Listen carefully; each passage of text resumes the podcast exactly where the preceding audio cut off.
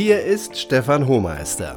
Ganz herzlich willkommen zur neuen Folge des Leitwolf Podcasts Nur mit Arbeiten oder auch mit Denken.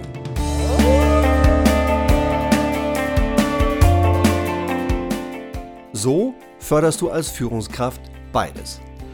Klasse, dass du wieder hier bist und Zeit investierst in das Entwickeln deiner Führungsfähigkeit, damit du genau die Leitwölfin oder der Leitwolf wirst, der du sein kannst und sein willst. Und ich gebe dir hier alles weiter, was ich in 30 Jahren als Führungskraft gelernt habe. Dabei war manches richtig und manches falsch. Und hier gebe ich alles raus.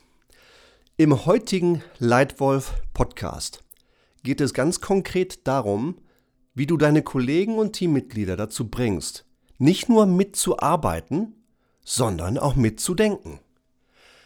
Ein besonders häufiger Veränderungswunsch, den CEOs und Geschäftsführer häufig an mich herantragen, ist die Frage, Herr Hohmeister, sagen Sie mal, ich würde mir eigentlich wünschen, dass unsere erste Führungsebene mehr Eigenverantwortung übernimmt. Und auch die Mitarbeiter darunter.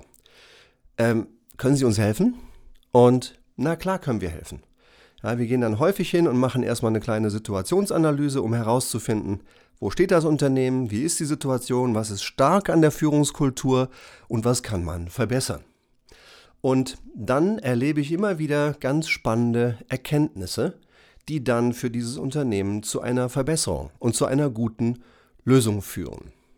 Hier aus diesen letzten vielen Jahren meine drei besten Tipps für dich, wie du Mitarbeiter dazu bringst, nicht nur mitzuarbeiten, sondern mitzudenken.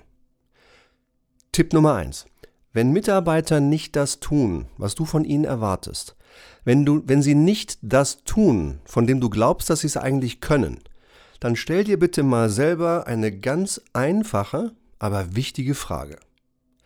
Warum tun sie, was sie tun? Finde das bitte raus. Denn erst wenn du verstehst, warum sie tun, was sie tun, wirst du schnell den richtigen Ansatz zur Lösung finden.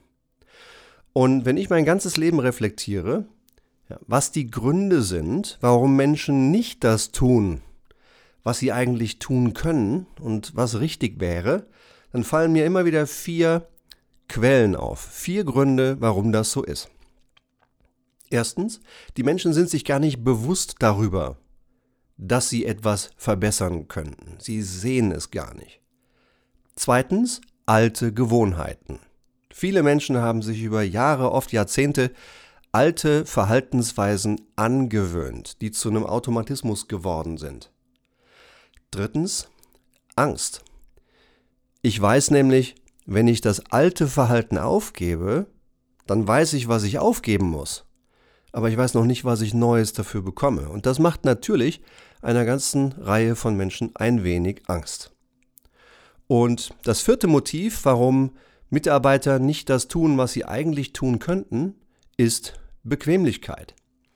Denn es ist natürlich so, gerade wenn es um das Delegieren von Ergebnisverantwortung geht, dass es durchaus gelernt sein kann über die letzten 10 oder 20 Jahre. Die Vorgänger in der Geschäftsführung haben gerne vieles selbst entschieden.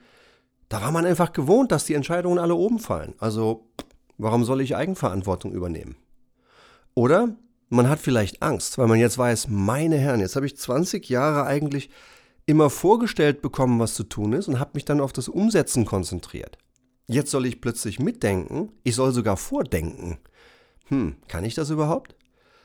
Und Bequemlichkeit. Es ist natürlich bequemer, wenn mein Chef und meine Chefin die Ergebnisverantwortung tragen und ich nur umsetze, in Anführungsstrichen nur umsetze. Frage ist, wie genau ist es bei dir? Wie ist das in deiner Firma? Wie ist es in deinem Team? Warum tun deine Mitarbeiter das, was sie tun? Können sie nicht anders?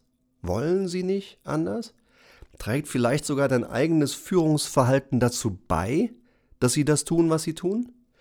Deswegen eine wichtige Frage, Tipp Nummer eins: frag dich, warum tun sie jetzt, was sie tun? Tipp Nummer zwei, um Mitarbeiter auch zum Mitdenken zu bringen, zur selbstständigen Übernahme von Eigenverantwortung. Tipp Nummer zwei, vermeide Micromanagement. Ja, neulich hatte ich ein unglaublich wertvolles Gespräch mit einem Mann, wo ich mir Coaching hole, wo ich mir Input hole. Der Mann heißt Paul Pullman. Paul war ähm, 37 Jahre insgesamt, fast 40 Jahre, fast 40 Jahre in der Konsumgüterindustrie angestellt. 27 bei Procter Gamble, drei Jahre weltweiter Finanzchef von Nestlé und zuletzt zehn Jahre Chief Executive Officer von Unilever. Wir hatten ein fantastisches Gespräch und auf meine Fragen zu gutem Führen hin, ähm, ich habe ihm zehn Fragen gestellt. Das Gespräch ist sensationell. Wenn du es hören möchtest, es gibt es hier im Leitwolf Podcast auch zu hören. Ich habe ihn unter anderem gefragt, sag mal, Paul, was hast du eigentlich in deiner langjährigen Karriere gelernt, wie du anderen Menschen Mut machst? Und seine Frage, seine Antwort hat mich überrascht. Er sagte, Stefan, also erstmal Mut kommt vom französischen Wort Cœur, vom Herzen. Also etwas, wo man den Menschen helfen muss, mit dem Herzen zu spüren und sie mit dem Herzen spüren zu lassen, dass man ihnen helfen will. Und das Zweite, was mich überrascht hat an seiner Antwort war, Stefan, wann immer ich Menschen einzeln kritisiert habe, wann immer ich geschimpft habe, habe ich fast immer falsch gelegen. Fast immer war nämlich der Fehler nicht in dem einzelnen Menschen, sondern der Fehler war im System. Und diese Systeme sind dann manchmal, haben manchmal als unbeabsichtigte Konsequenz gehabt, dass sie Micromanagement erzeugt haben, dass sie sich wie Micromanagement angefühlt haben. Ja. Also Micromanagement zu vermeiden, ist eine der Sachen, die du tun kannst. Ja. Frag dich mal ganz kritisch selbst, gibt es irgendetwas an deinem eigenen Führungsverhalten, das deine Mitarbeiter als Micromanagement verstehen und wahrnehmen könnten? wo du vielleicht ein bisschen zu eng dran bist und etwas zu einengt?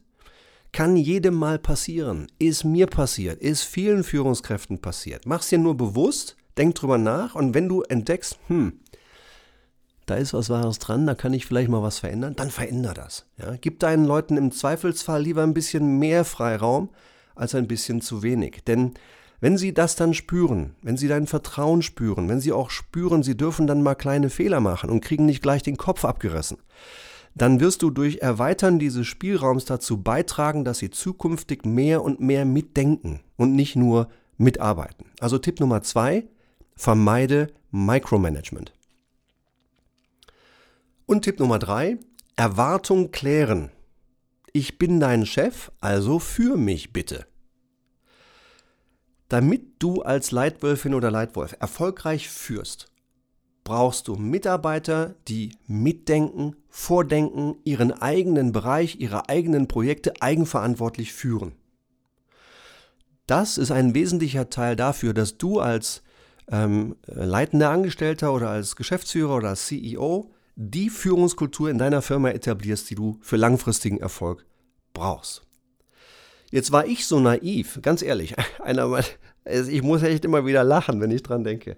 Einer meiner größten Führungsfehler als junge Führungskraft, und ich mache ihn manchmal noch heute, ist die Annahme zu glauben, dass zwischen einem Vorgesetzten und einem Mitarbeiter die Erwartungen ja klar sind.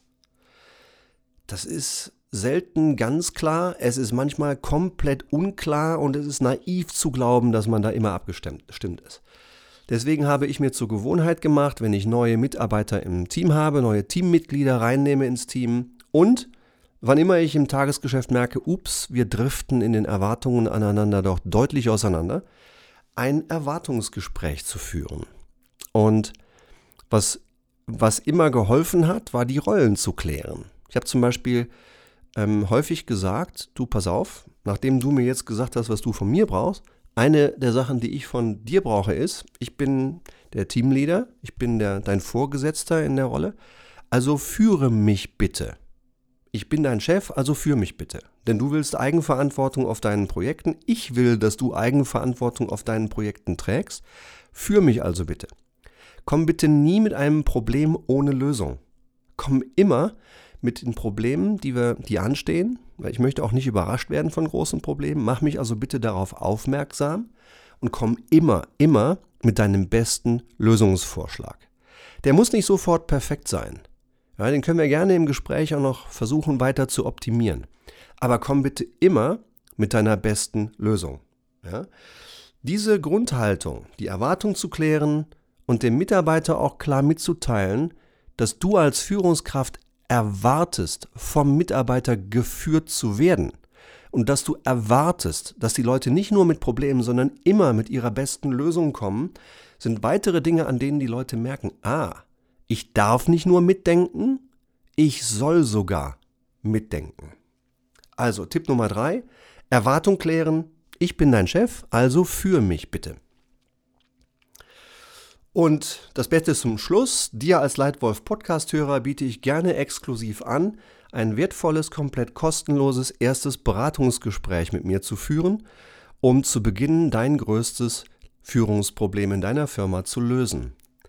Mehr und mehr Kunden fragen uns an, weil sie merken, dass sie entweder beginnen, Wettbewerbsvorteile zu verlieren, es wird schwerer und schwerer an Aufträge zu kommen, oder sogar schon merken, dass sie beginnen Umsatz zu verlieren, weil in der Firma immer noch veraltetes, vertikales, hierarchisches Führen von oben nach unten dominiert. Und dann kommt zu uns die Frage, zu mir oder zu einem meiner Teammitglieder die Frage, können Sie uns helfen, dieses Problem zu erkennen und abzustellen? Und die Antwort ist ja, absolut. Das ist eine der Kerndinge, die wir tun.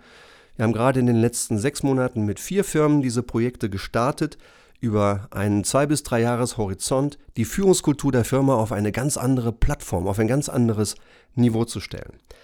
Wenn auch in deiner Firma solche Probleme da sind, ruf mich gerne an. Oder hast du eine Frage zur Teamführung? Hat irgendeines deiner Teams vielleicht Leistungs- oder Vertrauens- oder Führungsprobleme? Auch dafür haben wir ganz praktische, einfache Lösungen. Oder möchtest du vielleicht die Führungsfähigkeit einer einzelnen Person, vielleicht dein eigenes Führungsverhalten weiterentwickeln in einem ganz gezielten, datenbasierten Entwicklungsprogramm? Dann ruf mich gerne an und wir beginnen in einem Telefonat ganz in Ruhe deine größte Führungsherausforderung zu lösen. Und falls du einfach nur weitere Tipps haben möchtest zu praktischem, erfolgreichem Führen, dann abonniere diesen Leitwolf Podcast. Hier kommen jede Woche neue Tipps dazu, wie man Erfolg und Spaß hat durch gutes Führen. Und ich bin hochgradig interessiert zu erfahren, wie dir das gefällt. Ich wäre dir sehr dankbar, wenn du auf iTunes ein Star-Rating für uns hinterlassen würdest, gerne mit einem Kommentar, sodass ich verstehen kann, was funktioniert gut für dich an der Art, wie ich meine Erfahrung hier weitergebe und was wünschst du dir anders. Inklusive offener Fragen. Welche Fragen haben wir noch nicht beantwortet? Vielleicht ist deine größte Frage der Titel des nächsten Leitwolf Podcasts. Für heute ganz, ganz herzlichen Dank, dass du dabei warst. Vielen Dank für deine Aufmerksamkeit. Dein Leitwolf Stefan.